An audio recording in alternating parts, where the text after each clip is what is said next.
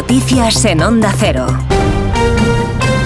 Buenos días, todo listo en Galicia para que dentro de tres horas, a las nueve de esta mañana, abran los centros electorales y den comienzo los comicios autonómicos de este domingo para elegir al candidato encargado de dirigir la Junta en los próximos cuatro años. Primeras elecciones desde la salida del gobierno autonómico de Alberto Núñez Feijó, en las que los populares aspiran a revalidar la mayoría absoluta frente a un nacionalismo que por primera vez en mucho tiempo se ve con opciones de gobiernos y cuenta con la alianza de las fuerzas de izquierda.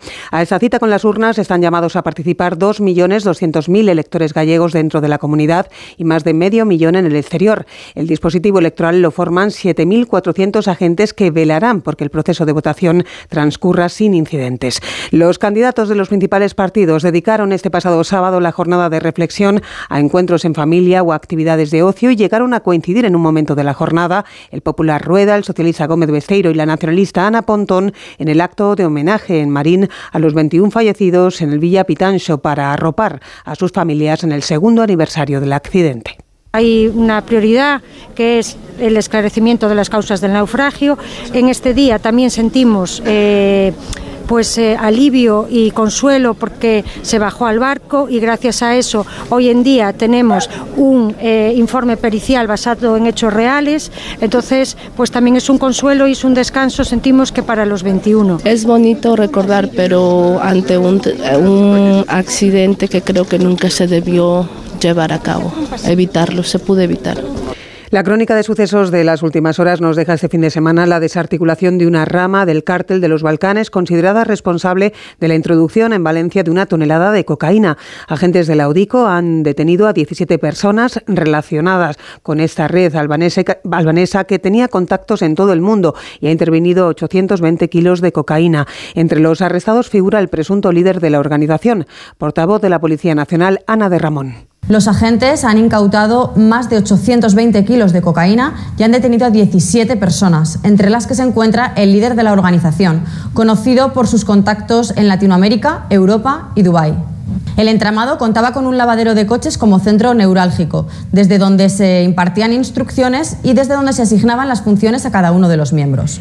Y concentración en Madrid en apoyo del pueblo palestino este pasado sábado con participación de seis ministros del Gobierno, cinco de Sumar, encabezados por Yolanda Díaz y el socialista Óscar Puente.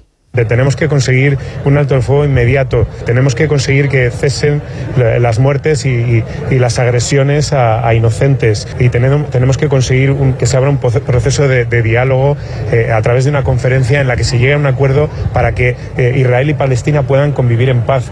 Manifestaciones que también han recorrido las calles de Tel Aviv para exigir al gobierno de Israel un acuerdo que facilite la liberación de los rehenes retenidos en la franja de Gaza por Hamas y exigir también la convocatoria de elecciones anticipadas. En la Conferencia Europea sobre Seguridad en Múnich sigue preocupando un posible éxodo masivo de civiles palestinos en esa operación. Estados Unidos se suma a las reticencias en torno a esa incursión en Rafah por parte de Israel, expresadas en el foro alemán este fin de semana, advirtiendo Estados Unidos e Israel que no aceptará ni apoyará dicha incursión sin un plan para proteger a esas personas.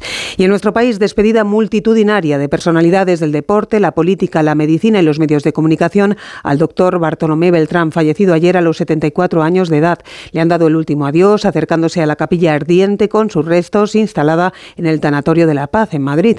Beltrán era jefe de los servicios médicos de esta casa de A3 Media y director y colaborador de programas de radio y televisión como El Espacio, espacio de Onda Cero en buenas manos el presidente del Grupo Planeta, José Crehueras, ha destacado su faceta más humana. La verdad es que era una persona muy, muy querida por todos en Antena 3. Eh, siempre estaba dispuesto a ayudar a todo el mundo, a todos los colaboradores, a dar un consejo que siempre era sabio. Yo creo que como pionero de la divulgación de la medicina, no solo ha ayudado a los colaboradores y a las familias de las personas de Antena 3, sino a muchísima gente a concienciarse de, por ejemplo, de algo que él le obsesionaba, que era todo lo que es anticiparse a las enfermedades.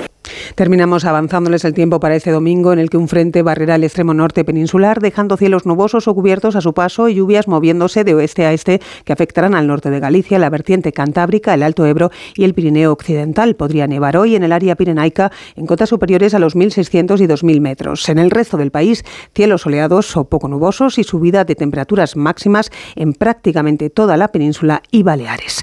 Es todo, la información vuelve a Onda Cero a las 7 de la mañana, 6 en Canarias, en la primera edición de Noticias Fin de Semana con Juan Diego Guerrero. Recuerden, noticias actualizadas también en nuestra web ondacero.es. Síguenos por internet en ondacero.es.